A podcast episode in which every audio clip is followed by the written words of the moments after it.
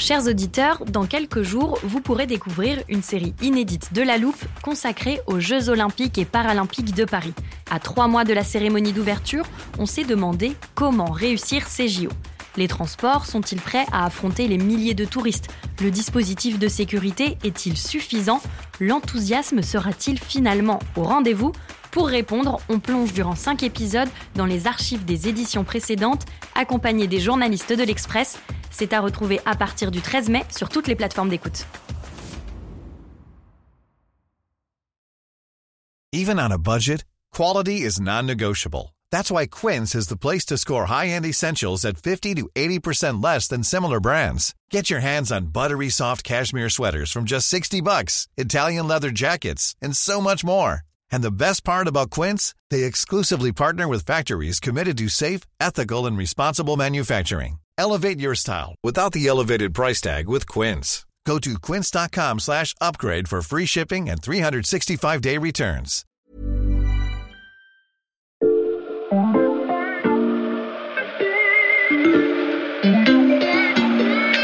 Salut, c'est Xavier Yvon. Nous sommes le mardi 14 décembre 2021. Bienvenue dans La Loupe, le podcast quotidien de l'Express. Allez, venez, on va écouter l'info de plus près. Dans l'épisode précédent, Nous sommes tous ruinés, fauchés, dit le président du Real Madrid. Il y a eu une spécificité française, c'est la catastrophe industrielle Mediapro qui a dû se rajouter. Des pertes estimées à 8,7 milliards d'euros par l'UEFA. Le football, c'est pas une économie normale. Ah, ça m'émeut d'entendre ça, c'était un des tout premiers épisodes de La Loupe. Euh, pardon, je m'égare. Les extraits que vous venez d'entendre datent du mois de juin, juste avant l'euro. L'épisode s'appelait Le foot peut-il faire faillite? Et on y décrivait un, un modèle économique aux abois. Depuis, la France n'est pas devenue championne d'Europe, mais elle a entamé sa mue sous l'impulsion d'un homme. On avance, c'est une course d'obstacles, euh, on essaie de faire ça dans l'ordre, en réglant les sujets les uns après les autres. Il s'appelle Vincent Labrune. Depuis plus d'un an, il est président de la Ligue professionnelle de football, la LFP, et il a un plan pour remettre les clubs à flot. Si vous êtes fan du PSG, ça a des chances de vous plaire, sinon peut-être beaucoup moins.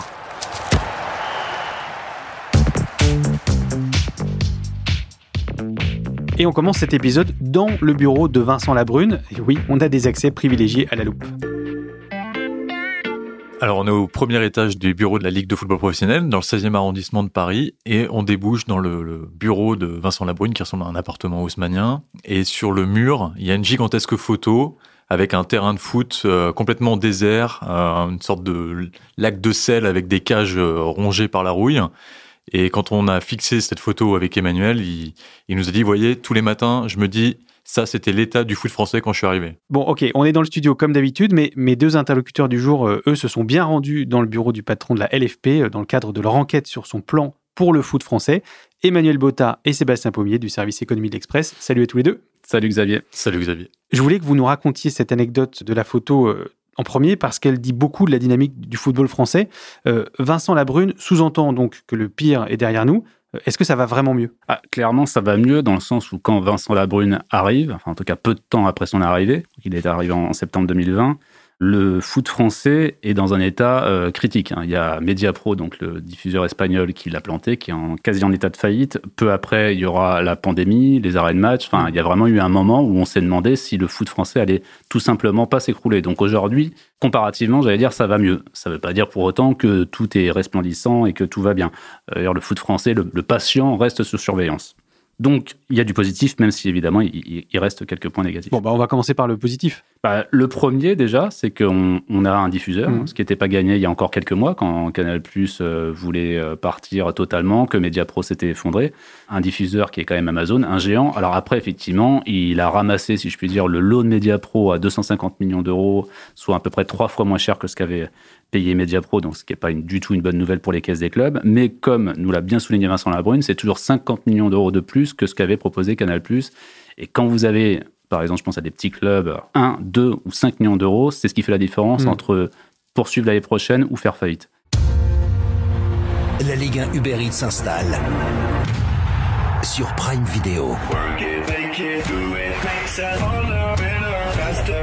La diffusion sur Amazon, la Ligue en est très satisfaite. Vincent Labrune estime que le produit est bien produit, justement. C'est toujours très difficile de savoir quel est le nombre d'abonnés. Il faut savoir que Amazon a à peu près 10 millions de clients en France. D'après les, les sources qu'on a pu avoir dans l'enquête, on estime qu'ils ont 1,4 million d'abonnés payants à leur offre Ligue 1. La particularité qu'a fait Amazon avec le championnat de France, c'est que c'est la première fois dans l'ensemble des sports qu'ils diffusent sur leur plateforme qu'ils font payer un supplément par rapport à leur offre de base. Il y a un dernier côté positif quand même, il faut en parler, sur l'aspect sportif. Il connaît avec le petit Angel Ça y est, ça y est, Lille est en huitième de finale de Ligue des Champions, on peut le dire. Six clubs engagés en Coupe d'Europe en début de saison, six clubs qui vont passer l'hiver et donc le prochain tour. Et ça, c'est une première. Donc ça, c'est pour les points positifs. Un diffuseur, euh, des clubs qui se portent bien sur la scène européenne. C'est quoi les points négatifs? Bah, on va revenir déjà sur le diffuseur, c'est que le manque à gagner pour les clubs sur trois ans, c'est presque 1 milliard 500 millions d'euros. Donc Mhm. euh, Ce c'est qui était prévu pour C'était Mediapro. ce qui est prévu pour Mediapro, parce que le contrat avec Amazon court toujours jusqu'à fin 2024. On sait que le modèle économique des clubs français repose essentiellement sur les droits télé. Quand les droits télé sont divisés par trois, les revenus des clubs sont divisés par trois. Hmm. Donc euh, la situation est quand même reste très précaire. Oui, d'autant qu'effectivement, euh, le, fond du problème, c'est que là, les clubs ont réussi à passer la vague, mais comment? Soit parce qu'ils avaient des gros actionnaires, comme les grands clubs type PSG ou OM, qu'on remis au pot, ou Mhm. pour les petits clubs, tout simplement, qu'on puisé dans leurs fonds propres. Le problème, comme nous disait effectivement un des consultants, c'est que là, si jamais il y avait encore une cinquième vague de Covid, donc qui stopperait le championnat, et qui, ou en tout cas qui viderait les, les tribunes, genre pour certains clubs, ça serait juste la fin. C'est-à-dire qu'ils n'ont plus un copec, ne serait-ce que pour Mhm. payer les salaires des prochaines semaines. Donc le foot français, c'est un patient sorti de la zone euh, la plus critique, mais pas complètement euh, hors de danger, on, on a bien compris. Depuis un an, le chef de ces médecins s'appelle donc Vincent Labrune.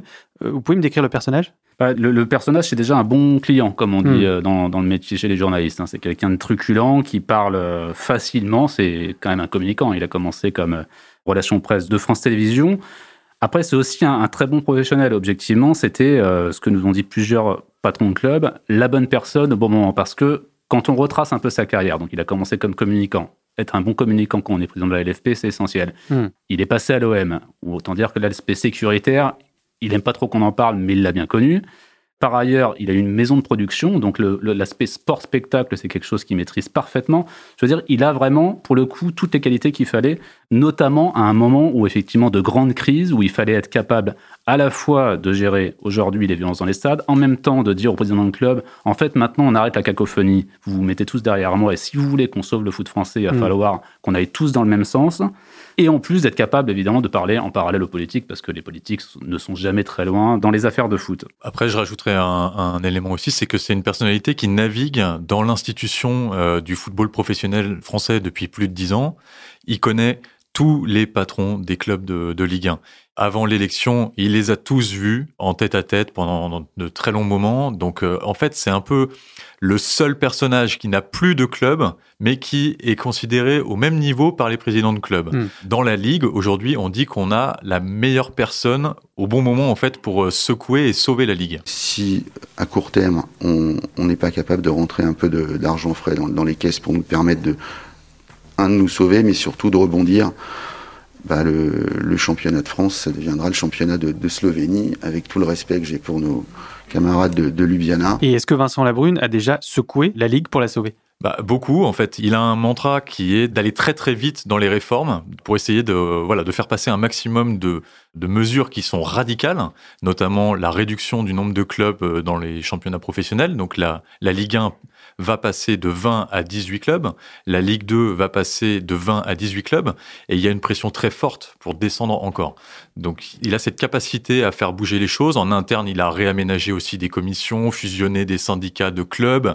Euh, voilà, l'idée c'est qu'en fait tout le monde se mette en marche derrière le président de la ligue qui va décider pour tout le monde. Mhm. Sa, sa grande chance, et il le reconnaît lui-même, hein, c'est qu'en fait, euh, si les présidents de club ont pour la première fois accepté de se mettre derrière le président de la LFP, c'est qu'en fait, il y avait un danger de mort euh, réel et immédiat. Quoi. Donc il n'y avait pas le choix. Donc le passage de 20 à 18 équipes, c'est déjà un changement majeur pour le football français, mais la réforme qui pourrait révolutionner le sport que l'on connaît aujourd'hui est encore à venir.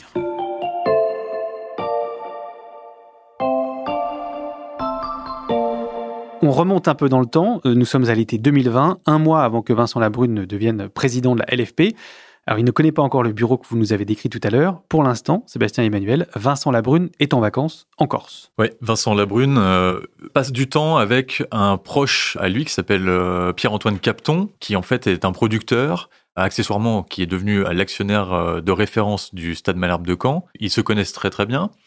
Et en Corse, avec un troisième larron qui est autre que Mathieu Pigas, le banquier d'affaires, il commence à réfléchir à comment transformer la ligue, comment la professionnaliser encore davantage par la création d'une filiale commerciale. Donc l'idée de cette filiale commerciale, c'est de confier la gestion, la commercialisation, notamment des droits télé, en faisant entrer un fonds d'investissement qui va pouvoir apporter de l'argent frais au club rapidement. Donc la première idée, c'est de faire rentrer de l'argent pour renflouer les clubs avec ce fonds d'investissement. Oui, parce qu'il y a quand même une urgence aujourd'hui, effectivement, c'est de remplir les caisses des clubs. Enfin, on en parlait tout à l'heure, la saison 2021 va encore se terminer sur un trou de 800 millions d'euros, voire un milliard. Donc qu'est-ce que c'est l'idée en fait finalement de cette société? C'est de vendre 10% de la Ligue, en réalité des droits télé et autres, mais essentiellement des droits télé, en espérant en faire rentrer immédiatement 1,5 milliard, donc ce qui valoriserait la, Ligue 1 et la Ligue 2 environ à, à 15 milliards. Pour ça, la LFP a mandaté, si je puis dire, deux banques, Lazare mmh. Centerview, qui sont, pour l'anecdote, la banque où a démarré Mathieu Pigas et celle qui dirige aujourd'hui en Europe, il n'y a pas de hasard, mhm. pour chercher des investisseurs un peu partout dans le monde.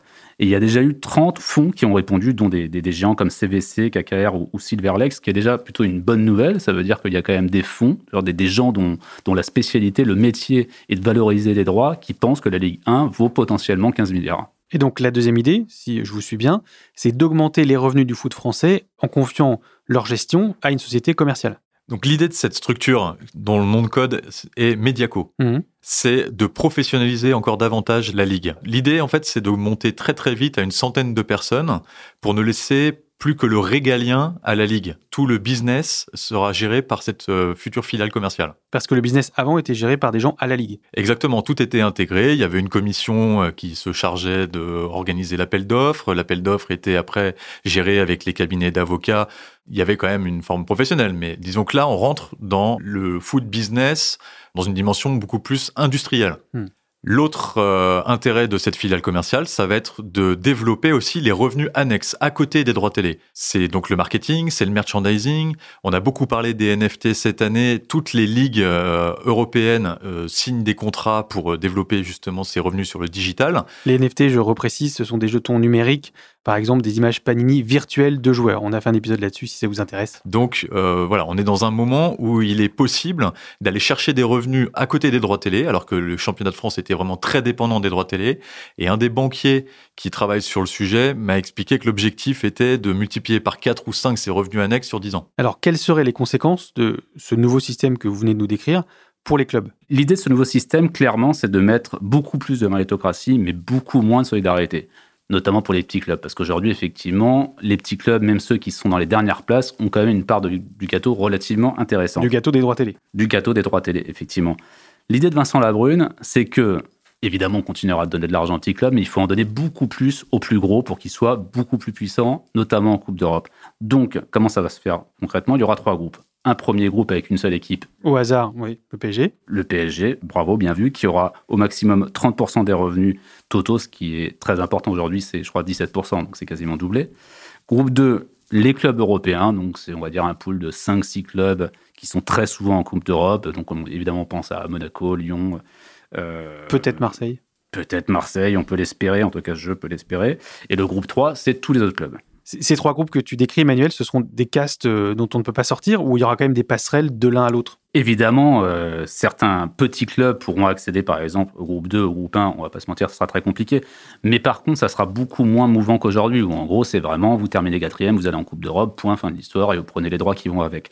Là, l'idée, c'est, on va regarder effectivement votre classement de fin de saison, mais aussi votre notoriété, les scores que vous faites, enfin l'audimat que vous faites en télé, qui fait que, par exemple, si on prend un club comme Marseille qui n'est pas systématiquement en Coupe d'Europe, qui n'a pas toujours des très bons résultats, pas toujours malheureusement, euh, sera quasiment systématiquement dans le groupe 2 parce que énorme notoriété, très bons résultats euh, en audience, bon merchandising, etc. Et l'idée, effectivement, je reviens à ce que j'avais dit au départ, c'est de réussir à porter pendant quelques années ces clubs, notamment qui sont dans le groupe 2, ne pas faire qu'ils fassent le yo en permanence entre, entre, groupe 2 et groupe 3. Maintenant, imaginons une équipe qui joue très bien, par exemple Brest. Si sur plusieurs saisons, elle arrive tous les ans à être je sais pas, cinquième, sixième, à aller loin en Coupe de France, peut-être aller loin en Coupe d'Europe, elle pourrait très bien accéder, au bout de quelques années, au groupe 2. Mais ce sera assez difficile. Donc voici désormais la question que doivent se poser tous nos auditeurs fans, par exemple, de Brest, de Strasbourg ou d'Angers, on ne veut pas faire de jaloux, qui sont donc a priori plutôt destinés au troisième groupe.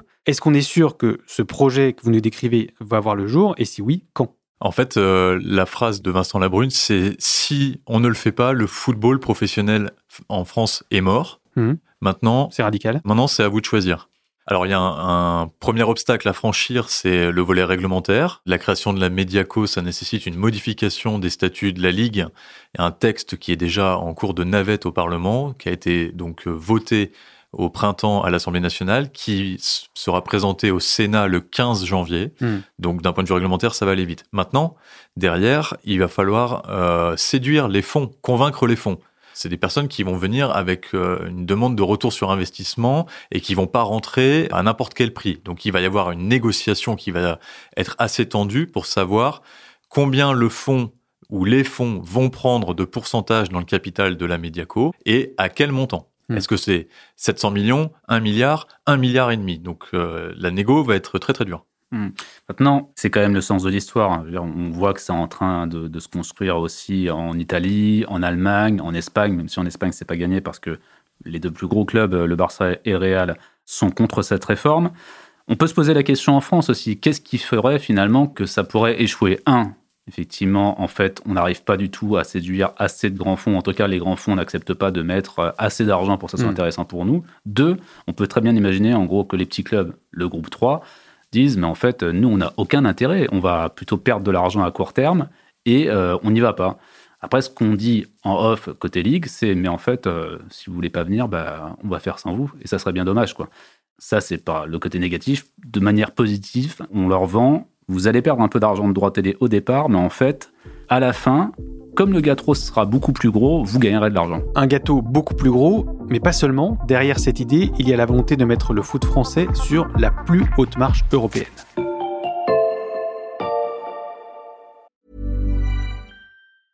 It's that time of the year. Your vacation is coming up. You can already hear the beach waves, feel the warm breeze, relax, and think about work. You really, really want it all to work out while you're away. Monday.com gives you and the team that peace of mind. When all work is on one platform and everyone's in sync, things just flow wherever you are. Tap the banner to go to Monday.com.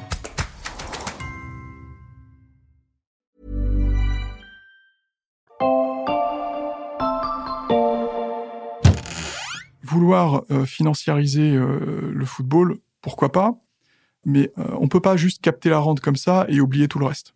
Le football professionnel, c'est pas juste 20 clubs de Ligue 1 et, et 20 clubs de Ligue 2, c'est pas vrai. C'est toute une économie qui existe et qui permet à ces 20 clubs de Ligue 1 de offrir un spectacle. Donc on ne peut pas juste réfléchir sur le haut du panier et oublier tous les autres. Dans l'armoire à archives de la loupe, j'ai retrouvé l'avis d'Henri Philippe, spécialiste de l'économie du sport, euh, qu'on avait interrogé dans notre premier épisode sur le sujet. Derrière l'idée de la filiale commerciale, quelle est la philosophie de Vincent Labrune pour l'avenir du foot? Bah, L'idée pour le foot français, c'est quand même d'avoir des ambitions beaucoup plus fortes. Ce qu'il nous disait, effectivement, ce qui fait qu'il s'arrache les cheveux, c'est qu'on a quand même l'équipe championne du monde en titre, on a la meilleure formation du monde, ou en tout cas une des meilleures formations, et en même temps, on n'a pas gagné une seule Coupe d'Europe depuis plus de 30 ans. Hmm. Effectivement, euh, c'est vrai qu'on fait le constat, c'est quand même assez fou. Son analyse, en fait, c'est que ces dernières décennies, les, les clubs tricolores l'ont joué petit bras. C'est-à-dire qu'ils se sont dit, on va essayer effectivement d'avoir les meilleures places dans notre championnat pour avoir la plus grosse part du gâteau des droits télé.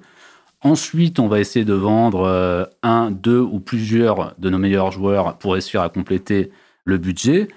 Et puis après, advienne que pourra. Advienne que pourra, c'est en gros des sévères des culottés le mercredi soir en, cou- en- en Coupe d'Europe. Il y a aussi un point qui est très important dans sa philosophie, et pour le coup, il a, il a pas tort, c'est l'intérêt pour les, les équipes françaises de faire des résultats sur la scène européenne.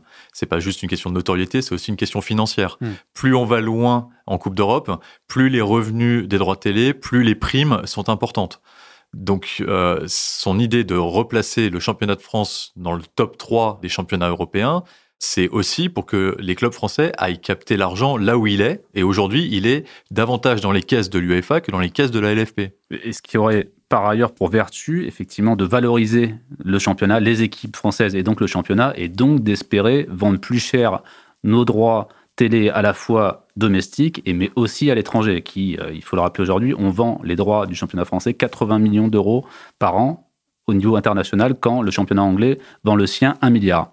On a un petit gap. Le projet Mediaco s'inscrit donc dans un contexte global. Est-ce qu'il y a d'autres mesures envisagées par le patron de la LFP Oui, il y, a, une mesure forte, effectivement, euh, que Vincent Labrune est en train de négocier avec euh, l'UNFP, c'est de faire passer le premier contrat pro de 3 à 5 ans. Donc, c'est quoi l'idée derrière? En fait, c'est qu'on arrête effectivement de voir nos meilleurs joueurs de foot venir se faire racheter pour pas grand-chose par les meilleurs clubs étrangers. S'ils veulent effectivement acheter nos pépites, ok, mais il va falloir quand même mettre une somme importante pour compenser le coût de la formation quelque part. Après, il y a aussi une deuxième mesure, mais qui va en fait avec cette première mesure, c'est que on va arrêter d'avoir des, clubs qui ont 40, 50 joueurs sous contrat, euh, ce qui n'a pas grand sens par ailleurs, mais surtout qui a pour effet que les plus jeunes joueurs en fait passent la saison dans le meilleur des cas à cirer le banc. Donc là, on va limiter le nombre de contrats pro à 24 joueurs, auxquels évidemment viendront s'ajouter des contrats euh, aspirants, enfin en tout cas les contrats stagiaires de toutes ces jeunes pépites. L'idée étant qu'effectivement ces jeunes doivent pouvoir jouer et pas seulement cirer le banc toute la saison.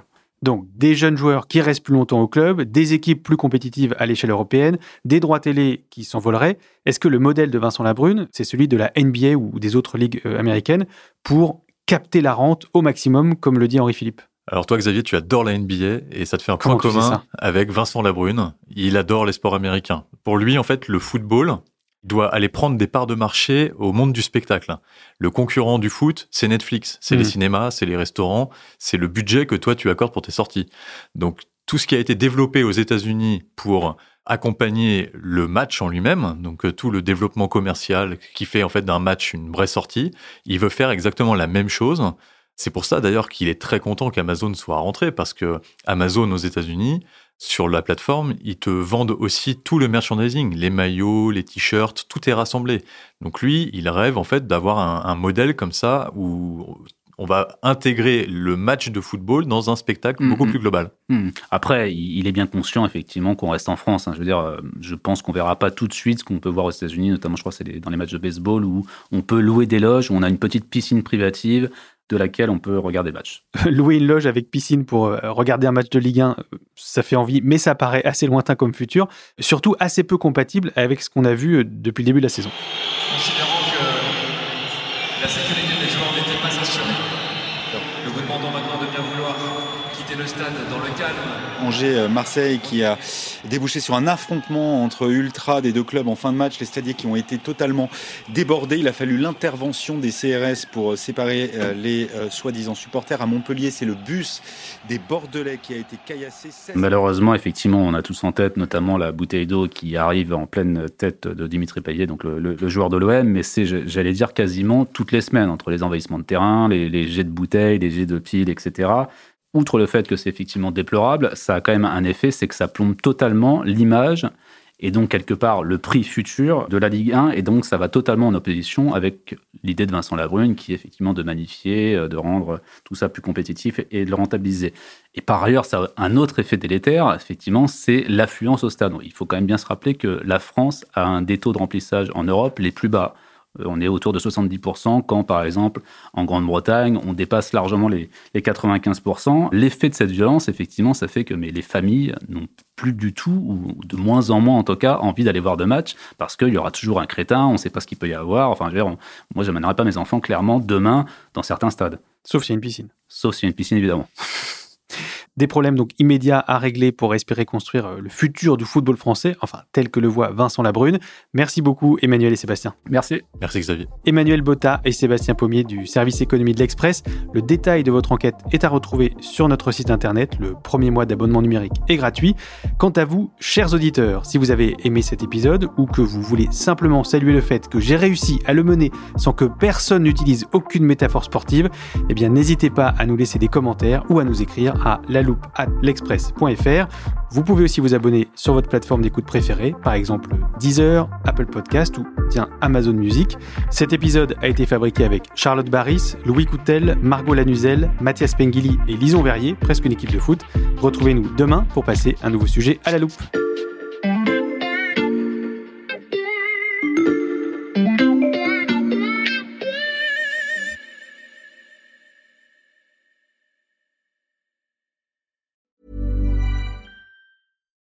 We're on a budget, we still deserve nice things. Quince is a place to scoop up stunning high-end goods for 50 to 80% less than similar brands. They have buttery soft cashmere sweaters starting at $50, luxurious Italian leather bags, and so much more.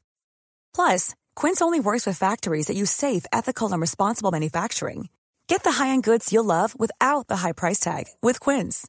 Go to quince.com/style for free shipping and 365-day returns.